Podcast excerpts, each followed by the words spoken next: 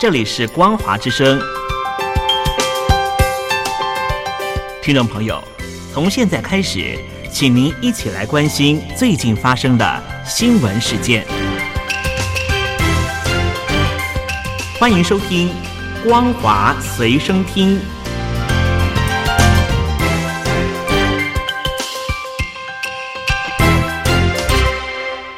众朋友您好，欢迎收听《光华随身听》，我是王琦。今天是五月十九号，星期三。首先要带您关心的是跟中国大陆以及台湾方面有关系的重点新闻。美国裁军大使伍德在联合国一项会议当中表示，中国大陆急剧累积核子武器，但是当局却持续的抗拒和美国进行双边会谈，讨论如何减少核武风险。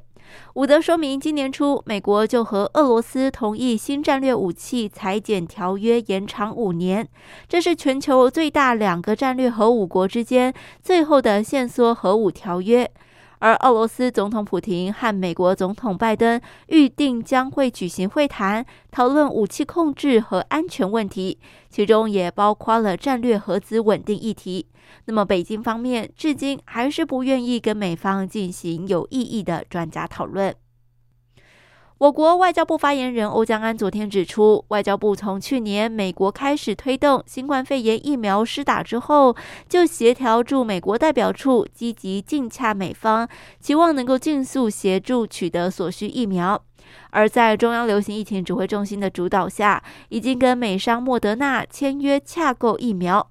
欧江安表示，协助友邦取得疫苗，还有台湾采购高品质的国际疫苗相关的努力是互不排挤，绝对不会影响台湾人民施打有效疫苗的权利。他也强调，政府跟相关部会正在通力合作，全力对抗疫情蔓延，反对任何国家借由疫苗的议题，企图破坏台湾与友邦邦谊，减损国内团结抗疫的能量。世界卫生大会即将登场，台湾至今没有受邀。外交部今天表示，已经向 WHO 表达期盼获邀以观察员出席的意愿，并且致力争取最大的国际支持。而在中国大陆的阻挠之下，WHO 的立场依然相当僵化，没有邀请台湾与会。但是台湾的政府会持续努力到最后一刻，也呼吁 WHO 正式接纳台湾参与全球公卫及防疫体系的重要性和必要性。另外，为了配合今年 WHO 设定的国际医护人员年，财团法人国际合作发展基金会将在五月二十五号晚间七点举办新冠肺炎疫情下公共卫生体系的强化、维持医疗服务运作线上研讨会，来跟国际社会分享台湾推动公卫医疗的计划成果。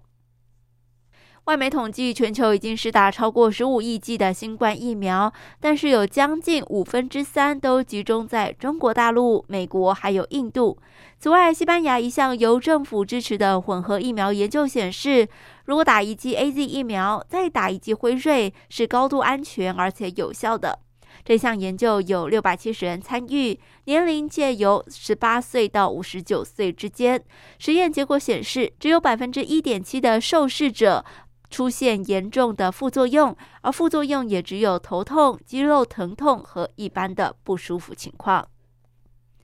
我国与美国、日本、英国以及澳洲在全球合作暨训练架构的合作模式下，昨天举办了公共卫生 COVID-19 疫苗接种的经验与挑战线上国际研讨会，一共有三十六个国家，大约一百三十五名的专家连线参与讨论，共同提升新冠肺炎区域联防量能，防范传染病对全球造成的威胁。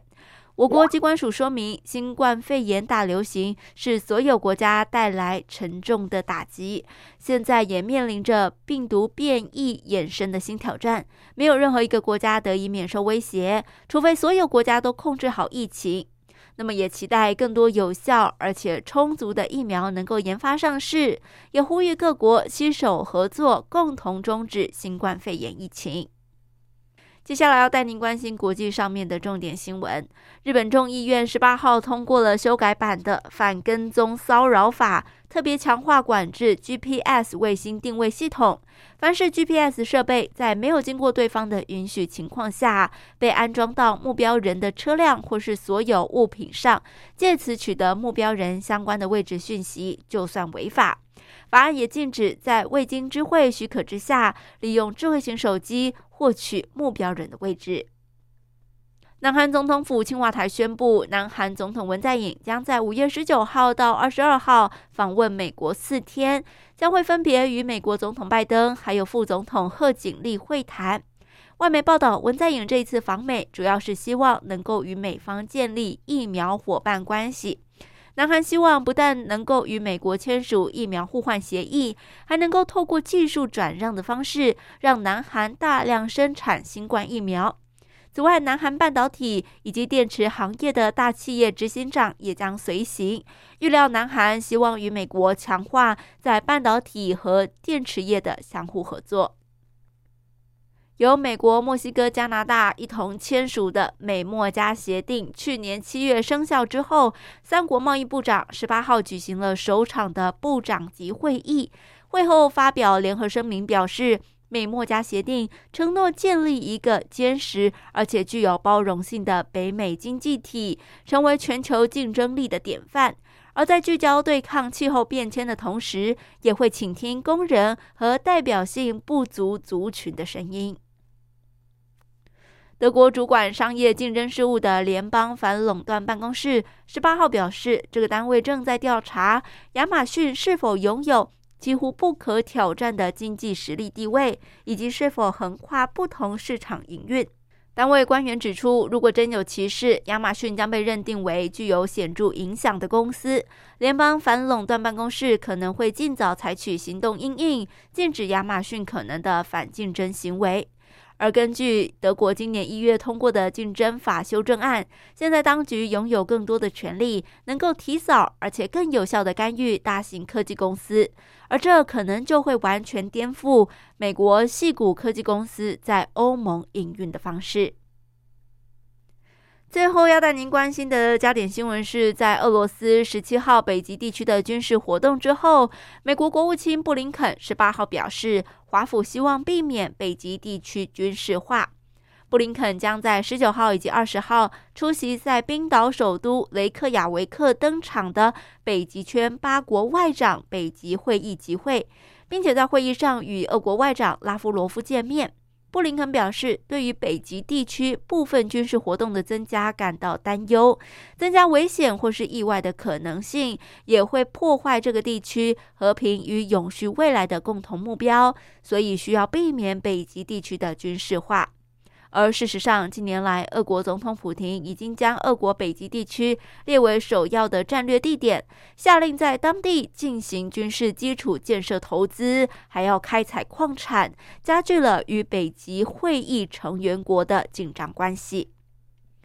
好的，各位亲爱的听众朋友，以上就是今天为大家所整理的光华随声听的新闻，感谢您的收听，我是王琦，我们下次再会。